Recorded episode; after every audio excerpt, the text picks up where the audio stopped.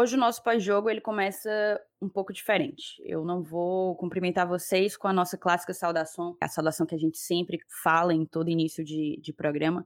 Aquilo é uma celebração pelo reencontro de nós que estamos do lado de cá com vocês que nos escutam programa a programa. Hoje não há nada o que ser celebrado.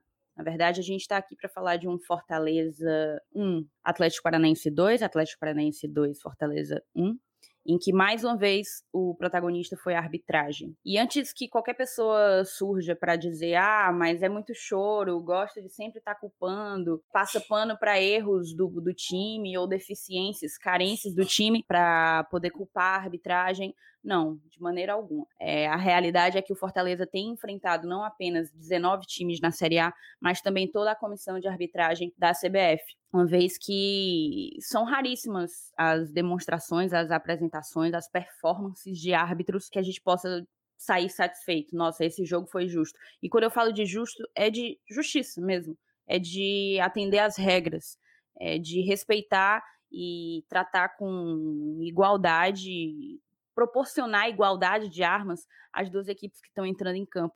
Esse programa começa dessa forma como uma demonstração de cansaço. É um cansaço meu, é um cansaço dos meninos, que eu logo logo vou introduzir, e é um cansaço, com certeza, de toda a torcida do Fortaleza Esporte Clube. É difícil saber o, que é que precisa ser feito, até quando, o que é que precisa acontecer, quantos pontos o Fortaleza vai ter que perder. A gente sabe que se o Fortaleza coloca em campo um jogador irregular, ele é punido e perde pontos. Quem vai pagar por tantos pontos perdidos? Quem vai pagar por tantos erros? A gente não tem essas respostas. É provável que haja impunidade. E é isso que, que mais machuca. É saber que a gente tem um clube que vive aos trancos e barrancos tentando encarar os grandes de frente, com pouco orçamento, pouca cota de TV, com uma das menores folhas salariais, e mesmo assim a gente tem que estar tá aqui colocando a cara para dizer que a gente perdeu porque a gente foi mais uma vez assaltado. Na partida passada a gente teve uma expulsão injusta e na partida seguinte eles não eles não nos dão tempo para que a gente recupere o fôlego. É uma porrada atrás da outra. E é muito difícil, é muito difícil. Eu já chamo agora Felipe e Elenilson, que estão aqui comigo nesse pós-jogo, e peço para que vocês façam comentários que vocês entenderem necessários nessa introdução de pós-jogo. Você primeiro, Elenilson. Então vamos lá. É, é, como você falou, né? Fica até a gente. A gente fica até meio é, chateado, né? Assim, tantas e tantas vezes a gente falou aqui, pô, não quero falar sobre a arbitragem, mas a gente acaba tendo que falar. É, mas assim, vamos tentar se até falar sobre o jogo, né? Porque depois a gente acaba dizendo assim, ah, mas também o Fortaleza não fez por onde, a gente fez um primeiro tempo tão bom, cara, foi tão bom o primeiro tempo que a gente fez, né, a gente teve tanta chance de, de fazer um 2 a 0 no placar, que inclusive a gente fez, a gente fez o 2 a 0 mas é, aí a gente volta de novo pro assunto que não quer falar, pra você ver, né, tá, como, é, como a coisa é séria, né, é, mas o time foi tão bom no primeiro tempo, foi tão bem, né, e, e é, a gente vê, assim, um resultado que poderia ser a gente está comemorando agora aqui três pontos. Mas, cara, é, é, é, a Série A, a gente já está vendo como é que é. O, o sistema é bruto, né? É, então a gente ainda é um novato e a gente aos poucos vai conquistando nosso espaço. Eu acho até que a gente ainda está, é, em termos gerais, muito bem no campeonato. Né? Apesar de todos esses erros, porque a gente vai reclamar de arbitragem, mas não vai ser agora nesse jogo. A gente, se a gente for colocar na ponta do lápis todos os pontos que a gente perdeu, né, por conta de erro de arbitragem, a gente estaria numa situação bem melhor. Infelizmente, a gente não consegue nem balancear, porque diz assim, ah, errou aqui, mas, acert... mas errou a nosso favor no outro jogo. Mas se você for, for pegar uma lupa e procurar os erros de arbitragem a nosso favor, sinceramente eu não, não, consigo nem lembrar agora aqui, porque eu ia, queria dar o um exemplo e não, não tô conseguindo, não consigo lembrar. É, mas é, é, vamos, vamos lá, bola para frente. A gente, a gente sabe que, que é, ainda tem muito chão pela frente. Isso não vai, não vai ser a última vez que aconteceu. Né? Mas a cada vez a, a bola de neve vai aumentando.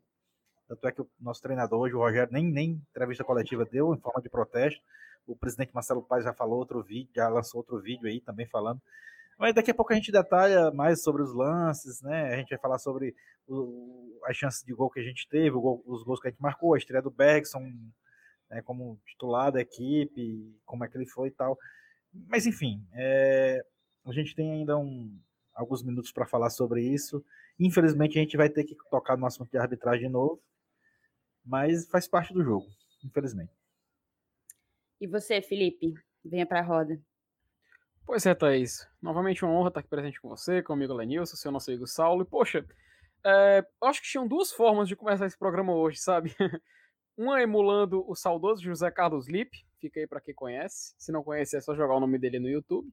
E a segunda forma era simplesmente a gente começar a reclamar, reclamar, só que, poxa, não tem. Basicamente poderia reproduzir a, mesma, a minha mesma introdução do jogo contra o Fluminense, sabe? Até porque foram situações um tanto quanto parecidas, acabei achando. Mas, poxa, eu não vou me alongar muito, não. Vamos logo falar sobre esse jogo, falar sobre tudo o que aconteceu, porque muitas coisas relevantes aconteceram, né? Coisas que a gente já meio que.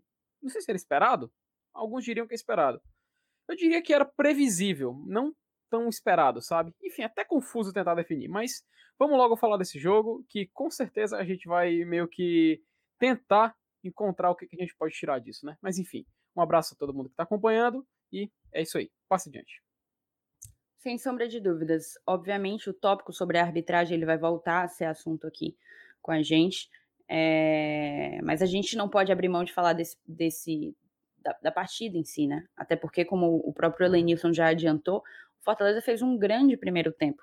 Foi um primeiro tempo que a gente encontrou uma nova formação em campo, o Rogério voltando com, com mais atacantes, com mais velocistas, abrindo mão ali do Ronald e do Tinga, né? Um, um pouco mais assim, abertos como armadores, então ele, ele optou por algo mais por jogar em uma profundidade, né? Por buscar a bola mais longa e de fato acabou funcionando em muitos momentos no, no primeiro tempo. Então a gente começa falando justamente dessa escalação. Por que vocês acreditam, ao que vocês atribuem essa mudança de ideia do Rogério, abrir mão ali de Tinga e de Ronald para entrar com a estreia de Bergson, que mandou muito bem, Oswaldo pela esquerda e David Romarinho ali pelo meio. Poxa, eu acho que o Rogério viu que não estava dando certo, tentou voltar ao que ele sempre tentou e sempre deu certo. Basicamente isso. Senti um pouquinho de falta, eu queria ter visto o Paulista mais tempo em campo, sabe? Não sei se começando, não sei se entrando mais cedo. Acho que a minha única reclamação é a respeito disso. Talvez o Ronald também, mas principalmente o Paulista, que eu tenho sentindo muita saudade dele em campo, sabe? Ele é um cara que representa demais, vai para cima, até fez tópico no último pós-jogo. E eu acho que o Rogério mudou pro 4-2-4 novamente. 4-2-4, a gente sabe que é só a variação. Mas por tentar voltar ao que vinha dando certo antes. Até que no começo deu certo, mas depois a gente viu como aconteceu no andar da carruagem. Enfim, passa adiante. Pois é, eu chego a te questionar, tipo, discordo de ti nessa questão do dar certo, porque foi a, foi a escalação anterior que venceu do Atlético Mineiro, que venceu do, do Ceará em dois jogos da, das finais, né? Então, talvez seja a leitura do, do Rogério Ceni de que para alguns times a gente vai precisar realmente de um time mais uhum. físico, de uma equipe mais física em campo, e para outros a gente tem que usar e abusar da velocidade. É dessa forma que tu entende, Elenilson, ou não? É mais ou menos por aí. É, a gente não pode nem eh, chamar de, de experiência, né, uma escalação nesse estilo de hoje, porque quantas e quantas vezes ele já usou esse sistema de jogo aí de 4-2-4, né, podemos dizer assim. É, e hoje ele, com relação ao Hélito Paulista, viu, Felipe, eh, eu acho que o Hélito Paulista foi um dos que foi agraciado aí pelo VAR, viu, porque se o Bergson faz dois gols no jogo e a gente ganha de 2 a 1 de 2 a 0 Aí, meu amigo, pro Hélio Paulista voltar, deixa esse titular e até a Zé, viu? Nunca mais. Pra sorte dele, o Beck só fez um gol no jogo. Pode ser que ele ainda tenha alguma chance mais, mais na frente. Mas aí é, é outra, é, foi a outra boa surpresa do, do, do jogo, né? Eu, eu, acho que é como eu tinha falado anteriormente em, algum, em outros programas, né? O, o David vinha numa fase ruim, tal, a torcida pegando no pé. Ele meteu o David de centroavante várias vezes, sem, sem, sem escalar o Hélio Paulista, sem escalar é, nenhum outro centroavante, o David acabou jogando de centroavante, metendo os golzinhos e jogou a Inhaca para fora. Agora, ele, o, o, David não é centroavante.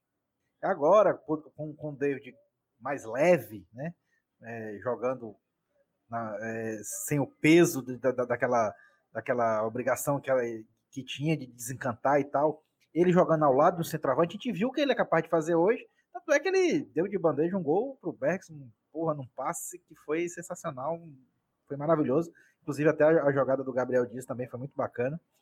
Foi, foi tudo perfeito naquele gol. E aí e ele, e ele joga bem daquele jeito, é se vindo o centroavante, né? Independente de ser o Bergson, o Wellington Paulista e tal. Mas ele tem que ter um cara que jogue com ele ali. Eu acho que ele cai bem naquela, nessa função. Não, não sendo o 9 propriamente dito, como ele vinha jogando, como falso 9 e fazendo os gols que serviu para desencantar. Mas assim, é, voltando a, a, a, falar sobre o esquema, né? É, é, eu acho que também, cara, que, que pesa duas coisas. Primeira, o Ronald não foi bem quando jogou junto com o Juninho e Felipe. Ele sempre, foi, ele, ele sempre joga bem quando substitui um dos dois que, que joga na dele, né? Que faz a dele. Mas quando ele joga deslocado, tipo um ponto esquerda, eu acho que aí ele não rende bem. E o Rogério já sacou isso. Né? Precisou alguns jogos para sacar, mas sacou. E outro motivo é o físico, cara. Ele precisa fazer o rodízio. Né? Então, a, o jogo contra o São Paulo, o jogo contra o Atlético Mineiro, né, que, ele, que a gente usou um, um esquema né, com, com os laterais dobrados e tal. Né, eu acho que ele deu uma segurada no Tinga hoje, para não fazer isso. A questão física também influencia. E como ele já tem o conhecimento que os atletas, né, tá, tá no sangue esse, esse sistema de jogo que foi usado hoje, né, com quatro atacantes, com três atacantes de velocidade e um centroavante. Ele até deu uma entrevista no começo do jogo para o repórter da TNT que transmitiu o jogo e falou sobre isso, que era um que já era um sistema que já vinha assim, que já tinha sido utilizado, que todo mundo já sabia, que já conhecia e tal, e que ele se sentia bem em utilizar de novo. Hum, eu acho que ele foi seguro é, e optou por um bom jogo. Aí tu diz assim, pô, o cara em casa contra o Fluminense joga com, com menos atacante do que fora contra o Atlético Paranaense, mas para ele eu acho que não tem isso, não é essa questão de jogar fora em casa. Até porque o Fluminense é quarto colocado e o Atlético Paranaense décimo nono, né? Se a gente for comparar, né? Na teoria, a gente tem na mente que um jogo contra o Atlético Paranaense é mais difícil que o Fluminense. Mas na fase em que os dois times estão, acho que contra o Fluminense até seria mais difícil. Né? Então, tem todos esses, todos esses nuances, todos esses, esses ingredientes para poder ele, ele chegar à conclusão dele. Eu acho que foi válida a tentativa. Não, não funcionou por detalhes, né? por questões não somente de arbitragem, mas também por, por falhas individuais que aconteceram. A gente não tem como esconder né, no decorrer do jogo do, do, dos atletas do Fortaleza. Também tem, tudo isso está no, no bolo. Sim, sim, eu acho que dessa escalação a gente tem que falar da, da grande surpresa, que foi a estreia do, do Bergson como titular, né? E de fato ele chegou marcando gol. Ele teve. Foi quem teve, de todos os jogadores que entraram em campo, foi quem teve as principais chances. Ele chegou a ter uma chance logo no início do, do primeiro tempo e acabou chutando fraquinho, fraquinho, fraquinho e o, e o lateral, Kelvin, se eu não me engano, do Atlético Paranaense, conseguiu tirar. É, talvez se ele tivesse colocado um pouquinho mais de força, desse certo, ou talvez não, ou talvez foi uma circunstância do lance mesmo, e que permitiu que o lateral conseguisse chegar. Mas depois ele continuou produzindo, fez o seu gol e fez o segundo, um gol que para mim é um gol legal, é, foi um gol legal, apesar de, de ter sido anulado pelos caras do ar-condicionado, como gosta de dizer nosso querido professor Rogério Senna. E eu acho que ele foi uma baita e positiva surpresa em meio a uma derrota que a gente não estava esperando, uma derrota assim que machuca, né, que atordoa. O Bergson se movimentou muito bem, para mim não, não, não funcionou como aquele como um centroavante estático, parado, aquele que fica na banheira esperando por uma bola. Pelo contrário, acredito que com o tempo ele vai pegar ainda mais essa essência do time de que 11 atacam, 11 defendem. E eu gostei muito. Foi uma estreia que eu achei muito positiva e eu acho que ele pode acabar contribuindo bastante com a gente. O que é que você acha do Bergson, da estreia dele como titular, Felipe?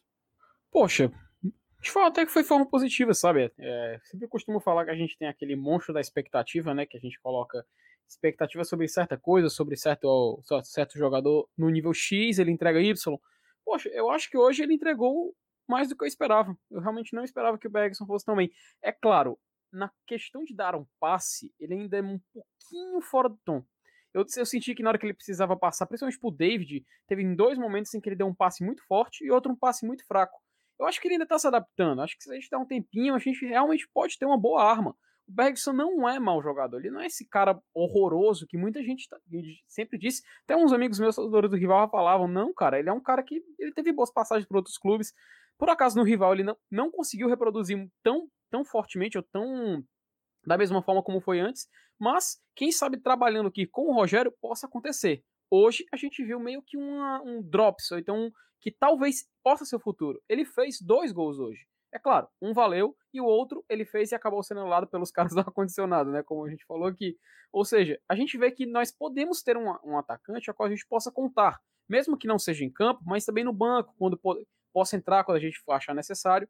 Então, se para a gente fazer um apanhado geral, eu vejo como positiva a atuação do, do Bergson hoje. É claro, ele perdeu muitos gols hoje? Perdeu.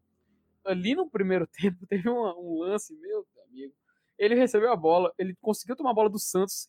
Caraca, é, bastava ou tocar pro David ou dar um chutão pro gol, poxa. Dar um, sei lá, um três dedos, peito do pé. Ele não, ele esperou, chapou e foi tarde demais. Até falei, assim, eu lembro que eu tava comentando o jogo no Twitter e falei assim: olha aí, ó, final do jogo eu vou voltar para dizer o efeito borboleta aí desse lance. Poxa, quando ele tinha feito outro gol dele, ainda falei, olha, ó, efeito borboleta, tipo, não precisou. No final das contas, meus amigos, fez falta. Enfim, para o meu amigo Lenilson agora dar o drops dele, vou usar a frase tão conhecida do Alan Neto. Meu amigo, passe adiante. Não é isso. E o Beckson, ele acaba que, iniciando dessa forma a trajetória dele no Fortaleza, a gente pode falar que ele começa com o pé direito e, portanto, ganhando confiança, né?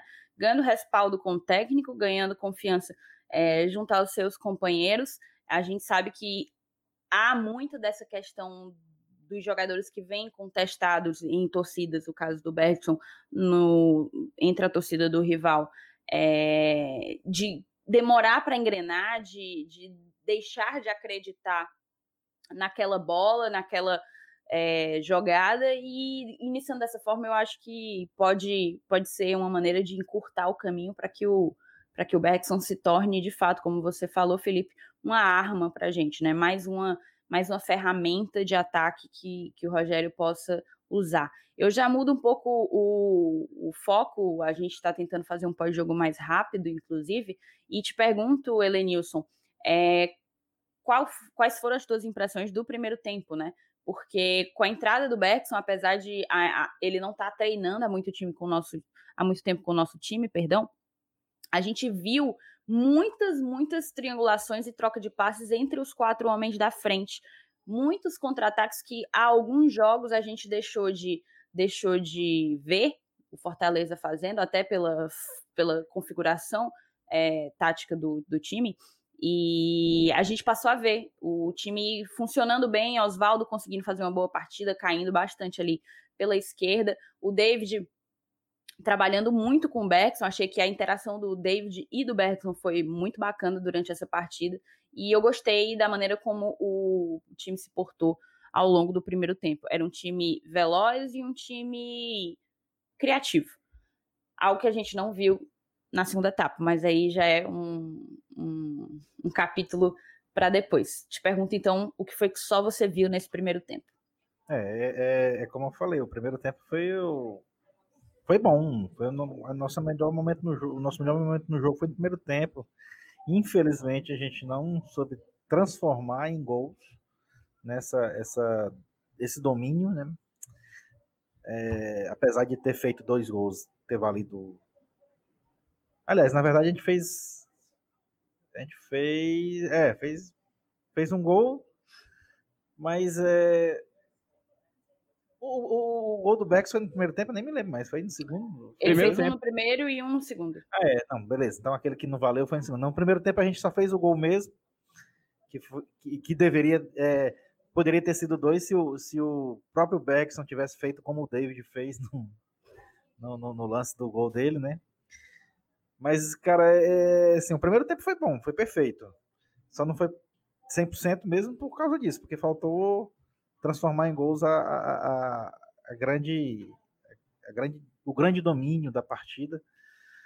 Mas, é, como, como vocês mesmos já falaram, né? O Oswaldo jogou bem, o próprio David, o, o Romarinho é, também foi para cima em alguns lances, apesar de eu achar que ele ainda está muito aquém daquele Romarinho, pelo menos do, do ano passado. Eu acho que ano passado ele estava rendendo mais individualmente do que está rendendo esse ano. E a gente está sentindo falta disso também. É, ele não é um cara que faz muito gols, mas a, ano passado, de vez em quando, ele ainda chutava. Não somente aquele gol contra o Santa Cruz, né, ele fez gol contra o Vasco também, um jogo que a gente estava perdendo, ele empatou no final. E, e, nesse ano a gente não vê isso, a gente não vê nem ele chutando uma gol assim, uma bola perdida, outra e um chute fraco e tal. Então acho que ele ainda, ele ainda em 2020, agora pro, tendo como parâmetro 2019, ele ainda não está no mesmo nível não. É, e, e, e, o Beckson, né, como vocês falaram aí que a Thaís falou que sentiu um entrosamento legal dele, eu acho que é porque o esquema ajuda, tá? Eu acho que com, com os três caras de velocidade que a gente tem no ataque, eu acho que Beckson, Wellington Paulista, o próprio Ederson, se jogar também, é, eu acho que, que, que, funciona do mesmo jeito. É, eu acho que é só questão mesmo de, de opção. De, eu acho que ele, ele quis, quis testar o Beckson hoje, quis dar uma chance pro cara, quis. Né, é, tem aquela magia também, porra. É, o cara jogou no Atlético Paranaense, né, conhece esse campo. E, mas independente disso, eu acho que, que o, o, o assim, digamos assim, o, o mundo mesmo, né, o que a gente pode envolver assim de, em termos gerais, foi o esquema, não, não somente assim o, o centroavante era o Bex e tal, acho que com relação a, a, a, funcionar o primeiro tempo ter sido bom, não foi por causa de fulano, cicrano e tal, foi pelo esquema mesmo que voltou a funcionar, é, tanto é que individualmente a gente eu acho que hoje a gente individualmente foi abaixo do que a gente foi coletivamente.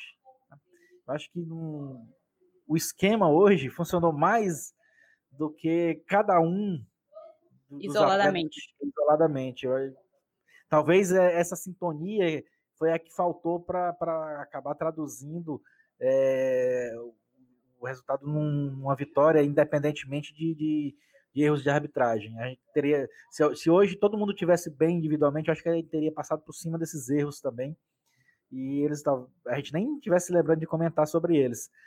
Mas assim, eu acho que é, é, faz parte do contexto, né? Óbvio, a gente está jogando um campeonato brasileiro de Série A e tal, a arbitragem faz parte, é, a escolha do esquema faz parte, a escolha dos jogadores faz parte, tudo é um é como se fosse um tabuleiro de xadrez e que, é, e que o enxadrista está lá movendo as peças e, e o que ele decidir ali é fatal, né? Então, infelizmente, é, a gente tem que, que colocar a responsabilidade mesmo, né? Dizer que é grande. O Rogério sabe disso, talvez até por isso ele se ficou puto e não, não quis falar em entrevista, porque infelizmente, principalmente aqui no futebol brasileiro, tudo arrebenta nas costas do treinador quando não quando as coisas não começam a dar certo. Mas é, analisando de uma forma de uma forma geral, é, tirando o, resultado do jogo que foi, digamos assim, poluído, né? foi, foi contaminado por um, por um fator externo, eu acho que a gente jogou bem, não somente no primeiro tempo, mas é, é, o segundo tempo a gente foi, é, sei lá, foi é, começou a se a, a, a, a, ter o, a deficiência física que quem joga é, quem joga bem no primeiro tempo tem essa tendência, porque se você jogou bem no primeiro tempo é porque você se esforçou e tal, aí a tendência é natural. O adversário joga em casa, né? Tinha, tinha toda a, a, aquela questão de estar tá na zona de rebaixamento e precisar desesperadamente do resultado. Então, são, são vários, vários fatores que vão formando um ambiente que, que nos colocou daquela forma no segundo tempo. Mas eu também achei que foi também um segundo tempo desastroso. É, mas... Eu vou te interromper Vamos... aqui só para que a gente possa, assim, fechar o, o arco aqui do primeiro tempo, é, deixando assim bem claro e, e, destacando que o Fortaleza ele não só conseguiu produzir ofensivamente, como ele não permitiu que o Atlético Paranaense jogasse dentro dos próprios domínios, né? E talvez isso seja a marca, seja o que o que mais denota a superioridade do tricolor do PC frente ao Furacão lá na Arena do, da Baixada durante o primeiro tempo. Para se ter uma é, ideia. E é difícil manter isso 90 minutos. Sim, sim, sim. A gente tem que falar também da questão do gramado sintético, que faz a bola correr mais fazendo a bola correr mais, exige-se mais velocidade dos jogadores, exigindo-se mais velocidade dos jogadores, por óbvio, há um maior desgaste físico. Mas no primeiro tempo, o Atlético ele só finalizou, uh, salvo engano, quatro vezes, uma delas no gol. O Fortaleza, por sua vez, foram sete finalizações, cinco delas no gol. É uma grande diferença em termos de produção ofensiva, de fato, que mudou um pouco ou muito. Isso aí eu vou querer saber de vocês no segundo tempo. No segundo tempo, a gente pode dividir. Eu poderia dividir em três momentos: o nosso gol anulado, o gol de empate deles, e em terceiro, o segundo gol deles, né? O fatídico segundo gol dele, que merece muitos e muitos asteriscos aí para a gente debater. Mas vamos conversar com o nosso gol. Ele surgiu mais uma vez de uma jogada em velocidade ali pelo lado direito. Teve o apoio do Gabriel Dias. O Romarinho recebeu a bola. Foi, na verdade, o Romarinho, aparentemente, salvo engano, que, que o alvo do impedimento, né, digamos assim. E ele conseguiu um passe assim primoroso pro pro Bergson que chutou, o, o Santos ainda meio que resvalou nele e a bola foi pro fundo da rede. A jogada foi muito, muito bonita e o gol acabou anulado depois de muito tempo. Isso é uma outra crítica que a gente tem que fazer. Depois de muito, muito tempo, é... o VAR ele anulou aquele gol. E a gente precisa lembrar aqui que há algum tempo, há algumas semanas, o Gaciba, é, ele é o responsável pela comissão de arbitragem da, da CBF, ele admitiu um erro na utilização do VAR, né? É, um erro num gol que foi anulado, um gol do São Paulo enfrentando o Atlético Mineiro, um gol do Luciano que acabou anulado um, por impedimento, por conta dessas linhas tridimensionais que, que o software coloca, que óbvio, ninguém está questionando a exatidão do software, a exatidão é, de uma coisa exata, de, de matemática, né? De, de uma distância que, que deveria ser algo irrefutável. A gente está questionando o operador disso, porque para que se aplique o software é preciso fazer as marcações. E se você coloca as marcações em frames equivocados, você vai se equivocar na marcação do impedimento. O Gaciba, ele reconheceu esse erro e além desse deve haver outros tantos. É, eu já vi vários lances que me pareceram muito duvidosos, o impedimento, e nesse, sem sombra de dúvidas, para mim, é mais um caso desse. Uma coisa muito doida é porque a maneira como o Gaciba admite um erro desse e nada acontece, nada é feito para que, que se corrija, é, para mim é como eu até tinha tweetado na época, é como se funcionasse como o fim do VAR. Uma confissão de culpa dessa é o fim de qualquer credibilidade. A gente está aqui discutindo uma coisa que deveria ser teoricamente exata e definitivamente não é. Tá entendendo? É, eu acho que ninguém vê o Gaciba. Ele não aparece, ele não põe a cara dele à tapa a gente só vai engolindo todos os desmandos e, e todas as, as loucuras que vem acontecendo na arbitragem brasileira desde, desde 2019, quando a gente teve a entrada do árbitro de vídeo na parada. É, e a gente vai engolindo isso e o Gaciba parece que ele fica incólume, é, ele é intangível, ele não cai, ele não se coloca e dá a cara a tapa para defender os pontos dele, é tudo muito obscuro. E é justamente essa obscuridade que faz com que a gente não saiba sequer a quem recorrer. A gente não tem a quem recorrer. É, é, nós por nós mesmos, e aqui eu volto àquele, àquele discurso, a gente tende a. Fortaleza é um time de viradas, né? Fortaleza é o time que faz um gol aos 47 e vence um campeonato. Fortaleza é um time que sai perdendo de 3 a 0 na Vila Belmiro e empata. Fortaleza é um time que, mesmo com jogador a menos, vence do líder do campeonato, o time de Jorge Sampaoli. Isso tudo faz com que a gente se empolgue. A gente fica, nossa, esse time tem muito, muito brilho, muito brilho. E essa empolgação faz com que a gente romantize um pouco aquela parada do contra tudo e contra todos. É cansativo demais jogar contra tudo e contra todos, todo jogo. É cansativo demais. Ninguém, ninguém resiste. Time nenhum no mundo vai suportar jogar contra tudo e contra todos, todos os jogos. É... isso vai exaurir. Ah, mas esse time aí já ganhou com dois a menos. É, ele já ganhou com dois a menos. Ele vai ter que continuar nesse ritmo? Só dá para ir se for assim, forçando desse jeito? Já ganhou com dois a menos, agora vai ter que ganhar com, com arbitragem roubando, anulando gol legal, é, permitindo gol, gol ilegal.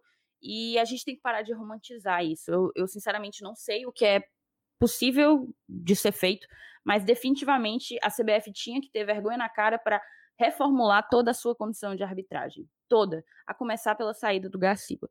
E aí a gente entra no, no segundo tempo para falar. Falamos desse nosso gol e houve o gol de empate deles, eu queria logo ir para esse segundo gol deles, que eu acho que é o grande, a grande coisa. O Fortaleza, de fato, eh, depois de ter seu gol anulado, eu acho que o time se perdeu um pouco em campo. A gente parou de produzir, a gente começou a errar passe besta.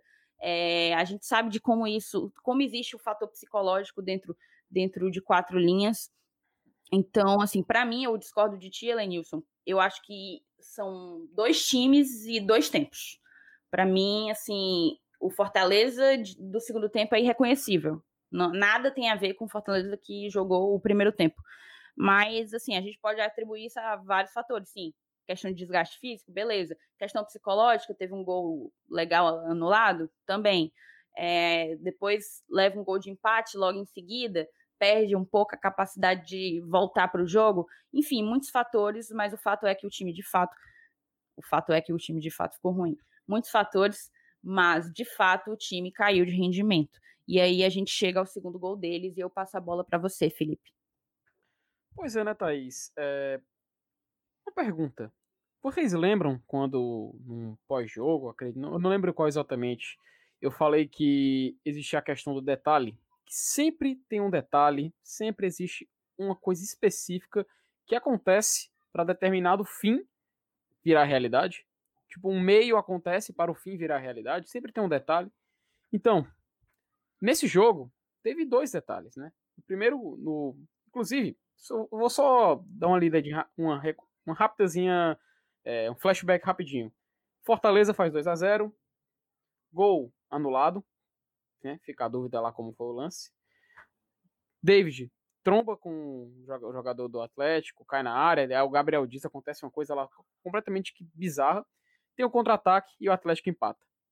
Você vê que num, num, tempo, num tempo específico de. num intervalo específico, você tem quatro lances capitais que determinaram no gol do Atlético. Mas, tipo, são detalhes. Não adianta a gente falar que, ah, valeu, valeu. Isso já é outra questão, mas são detalhes. No segundo gol do Atlético, poxa vida, novamente essa questão dos detalhes, sabe? Porque é até confuso você entender o lance. A bola vem, o jogador é o Kaiser, se eu não me engano, né? Ele dá aquela trombada no, com o Paulão. O Paulão leva uma queda, inclusive eu até me assustei na hora, porque poderia acontecer alguma coisa com ele, sei lá. Mas a bola ainda bate na mão dele, salvo engano.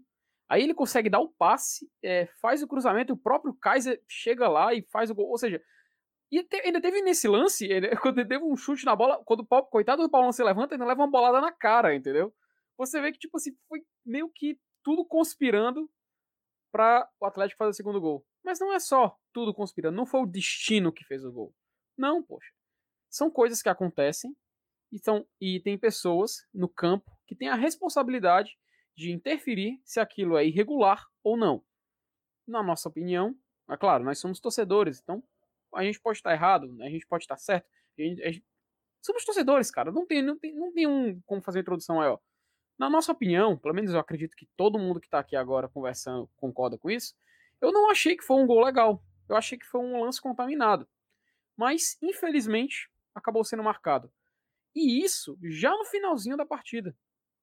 Foi, é, é muito, eu não diria nem a palavra, é doloroso, mas eu dizia assim, é muito você, você perder até a vontade de ir atrás do placar, entende? Porque você ter, tinha só mais 30 segundos para o final da partida. O juiz ainda, até, ainda arrastou a partida por mais um minuto, um minuto e vinte, não sei, não, não me lembro ao certo quando o relógio parou, mas encerrou a partida. Mas até ali não adiantava mais. A gente já tinha um segundo gol anulado, já tinha um gol deles tomado completamente questionável. E no final das contas, fica aí. Ficamos no prejuízo. para encerrar esse ponto de detalhes, arbitragem, etc., até falei um negócio no, no próprio Twitter depois do final da partida, que eu acho que é até interessante a gente falar aqui. Ano passado, o Fortaleza, ele encerrou o Campeonato Brasileiro com 53 pontos, nona colocação, e o Corinthians, que foi o oitavo, tinha 56. A gente perdeu muito ponto besta, e a gente também foi muito prejudicado por arbitragem em 2019. E três pontinhos separaram a gente de jogar uma Copa Libertadores, que seria algo inacreditável, algo inédito, sensacional. Esse ano, novamente, a gente está perdendo ponto besta e também sendo prejudicado, só que dessa vez está ficando ainda mais, mais na cara, sabe? Não sei se é por causa que está sendo várias vezes seguidas e em competições não só Brasileirão, como a Copa do Brasil também. E a gente começa a ver que vai se repetindo, vai aumentando, vai aumentando, vai se tornando constante. E eu tenho até medo que talvez por isso Fortaleza não é que ele não consiga por três pontos uma vaga na Libertadores, mas que o Fortaleza por três pontos não consiga um objetivo mais básico desse ano, sabe? A gente começa a temer por isso, porque os outros clubes vão pontuando e a gente vai deixando de pontuar. Numa época que é importante, afinal o campeonato no final de primeiro turno, começo do segundo, começa a definir o que cada equipe vai brigar. Então é importante a gente chegar, ficar um pouco mais racional também e tentar analisar. O problema é que com esses eu não vou falar a palavra, né, mas com essas essas coisas que acontecem, com esses pontos que a gente vai perdendo, a gente vai também perdendo a oportunidade de almejar algo maior. Enfim, encerro aqui meu assunto sobre arbitragem, porque eu realmente acho que não tem mais o que acrescentar, pelo menos da minha parte, dou como encerrado. Foco no próximo jogo, foco no Bahia, e é isso aí. Passa adiante. Agora é sua vez, Elenilson. Quais tuas percepções sobre esse empate do Atlético Paranaense, principalmente sobre esse segundo gol? A gente teve ali duas possíveis irregularidades. Primeiro, uma possível falta do Kaiser no Paulão, que para mim, sim, foi falta.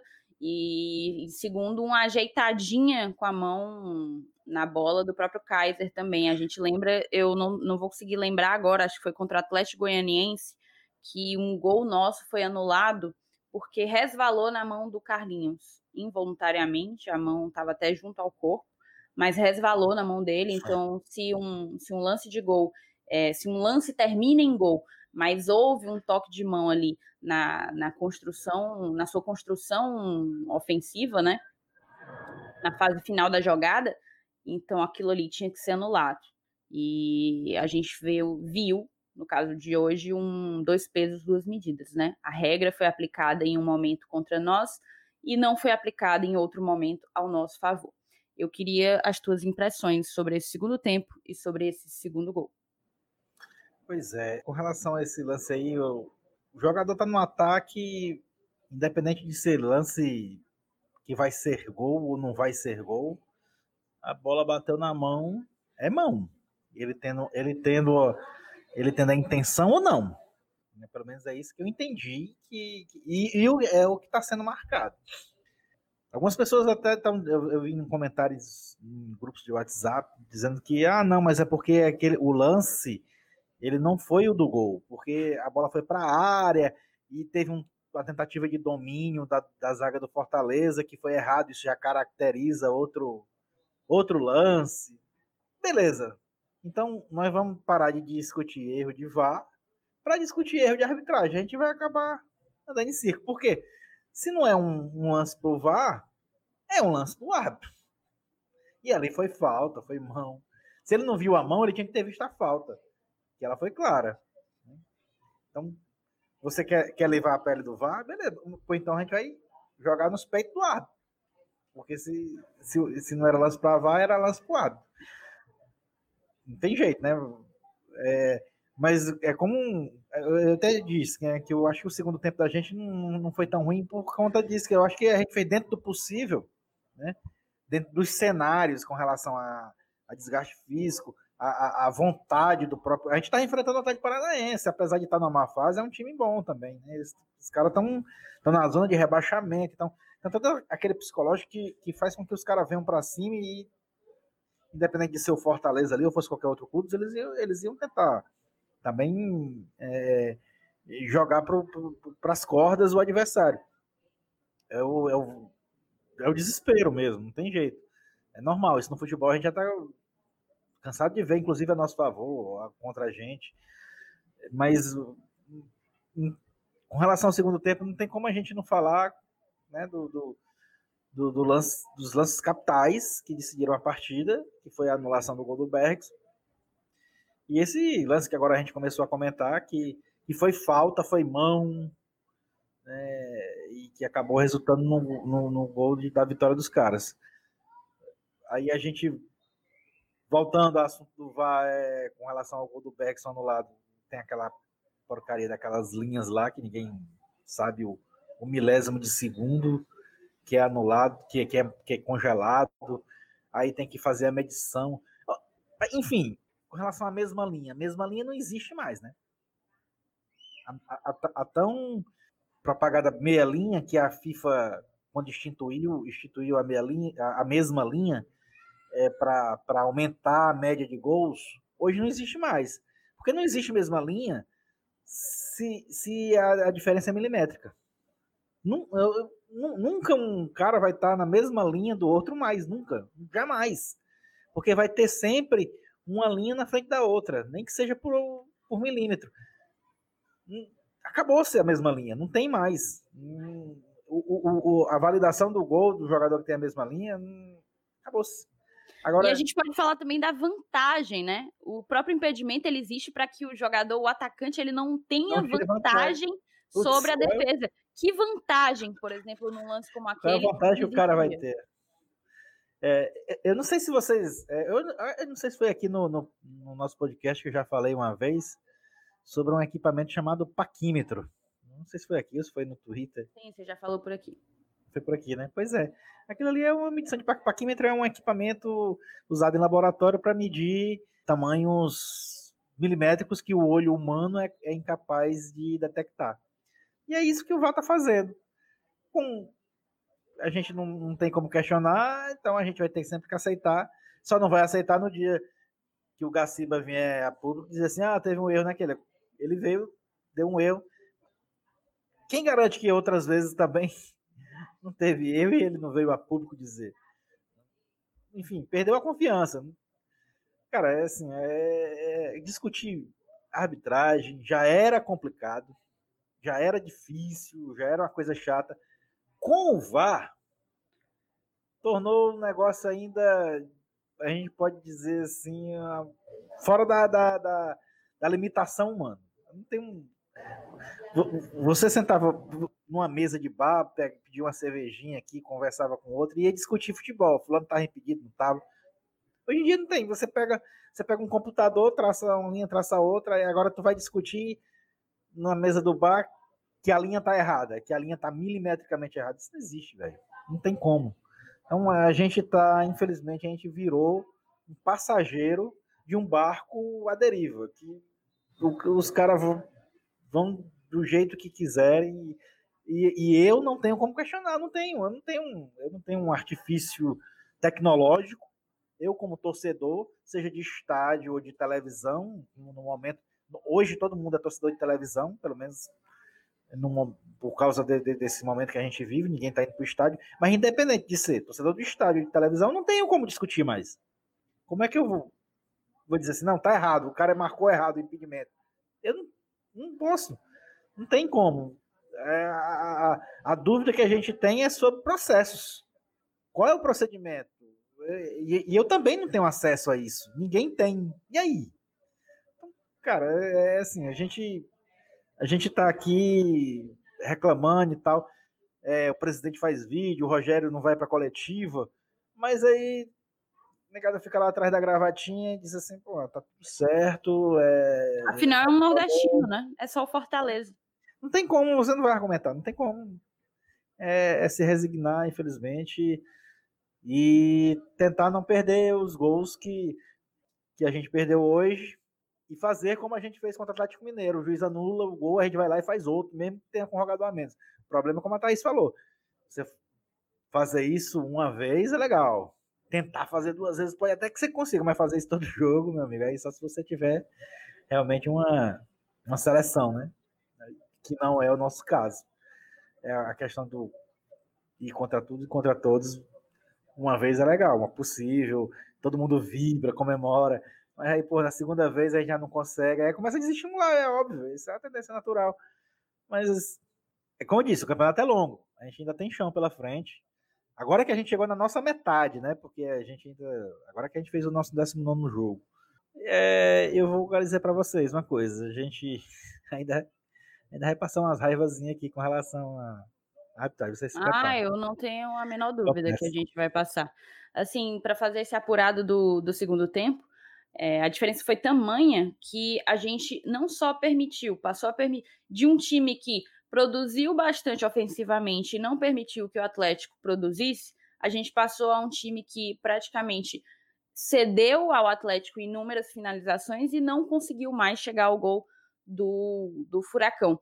Para você ter uma ideia, o Atlético Paranaense ele finalizou 16 vezes. Dessas 16, a gente, no, no, no, aplicativo do SofaScore, tem, eles contam como finalização até os chutes travados, né? Mas mesmo que a gente tire os chutes travados, foram nove finalizações, cinco no gol. Cinco no gol. O Atlético tinha tido apenas uma no primeiro tempo. E do lado do Fortaleza, a gente finalizou apenas quatro vezes, nenhuma no gol. Foram dois chutes travados e duas finalizações para fora, segundo as estatísticas do SofaScore. Então, assim, de fato, pode ter a queda de rendimento, que é natural para uma equipe limitada. Ah, nós temos uma equipe tecnicamente limitada, financeiramente limitada, uh, geograficamente limitada, enfim, as limitações. Numericamente. numericamente limitada. As limitações de Fortaleza são muitas. Se a gente pudesse, a gente ficava aqui por um bom tempo falando delas.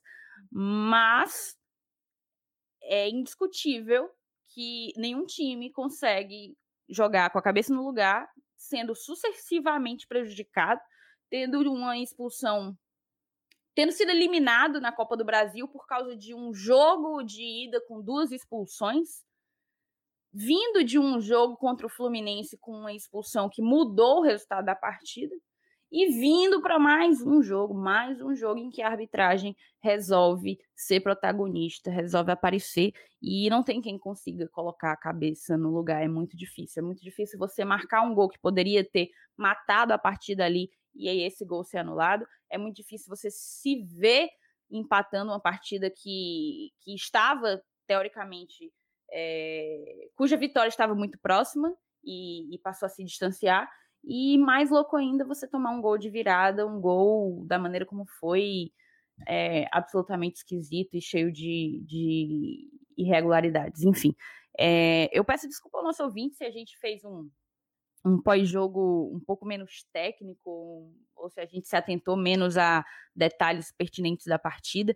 Mas eu acho que a mensagem que eu, pelo menos Thaís, não sei se vocês concordam comigo, mas eu queria passar com esse pós-jogo é a mensagem de, de exaustão, de sabe? Aquele aquele suspiro assim é, de peito apertado, de não saber como reagir, de, de não ter armas para ser ouvida e para reverter as coisas. É isso, a gente vai encerrar da maneira como a gente encerra. Não começamos da maneira como, como a gente começa, mas vamos encerrar da maneira como a gente encerra, que é fazendo a escolha do melhor da partida.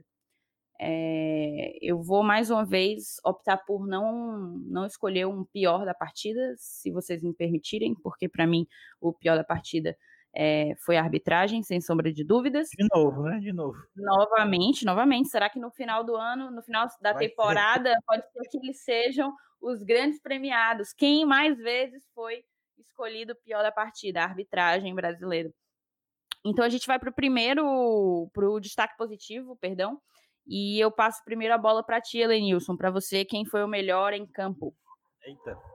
Eu, te, eu tenho algumas opções, cara. Eu gostei do, do, jogo de hoje. Eu gostei do Jackson.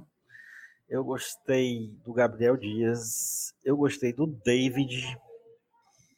Eu gostei do Felipe Alves. Infelizmente, é, se a gente não tivesse perdido o jogo, ele teria sido o, responsável por trazer o, o, ponto, ou os pontos, né, no finalzinho do segundo tempo.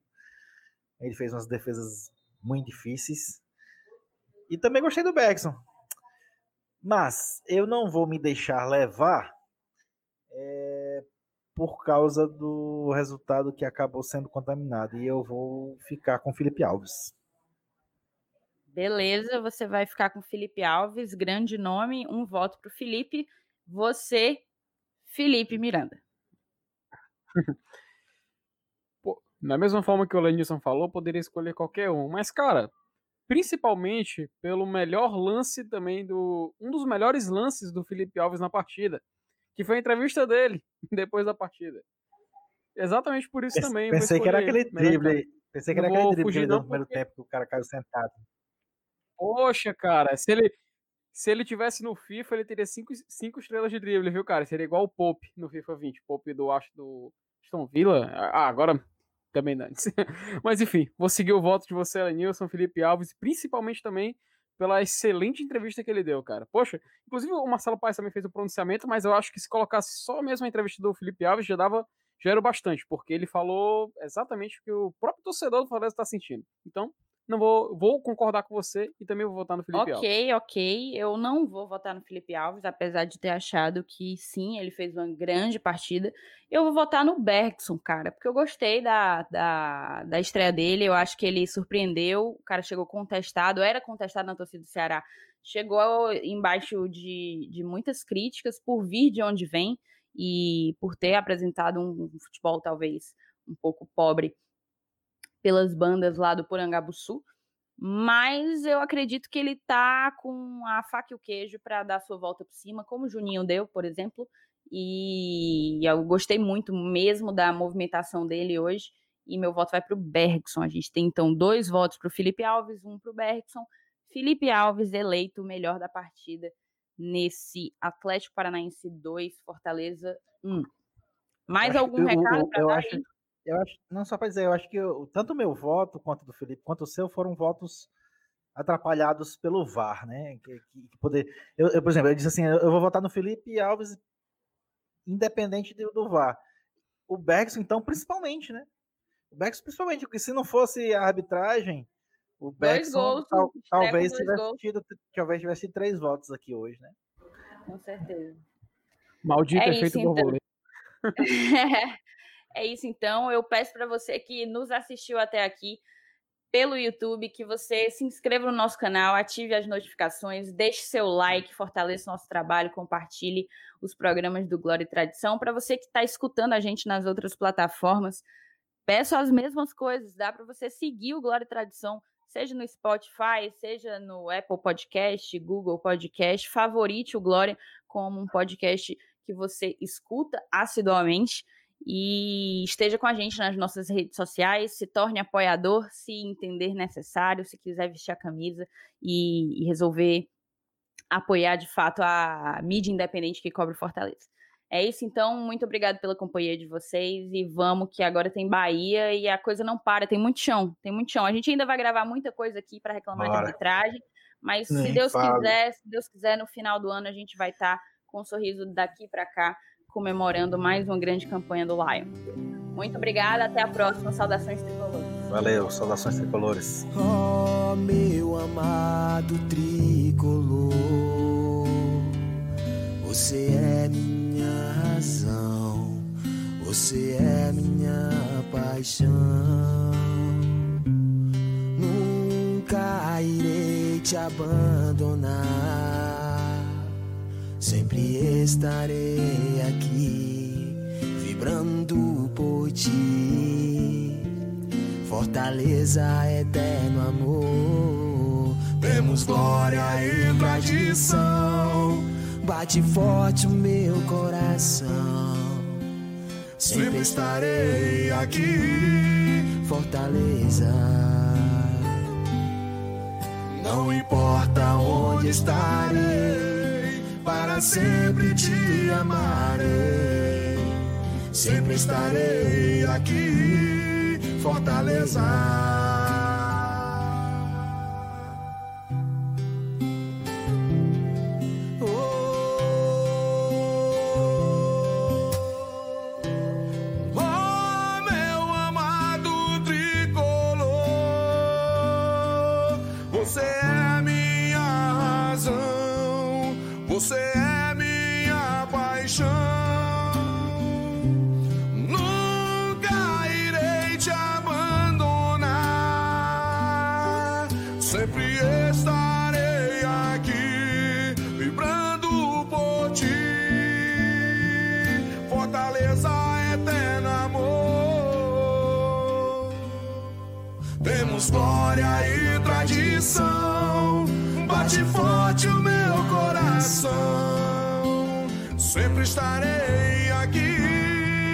fortaleza. Não importa onde estarei, para sempre te amarei. Sempre estarei aqui, fortaleza. Você é a minha razão. Você é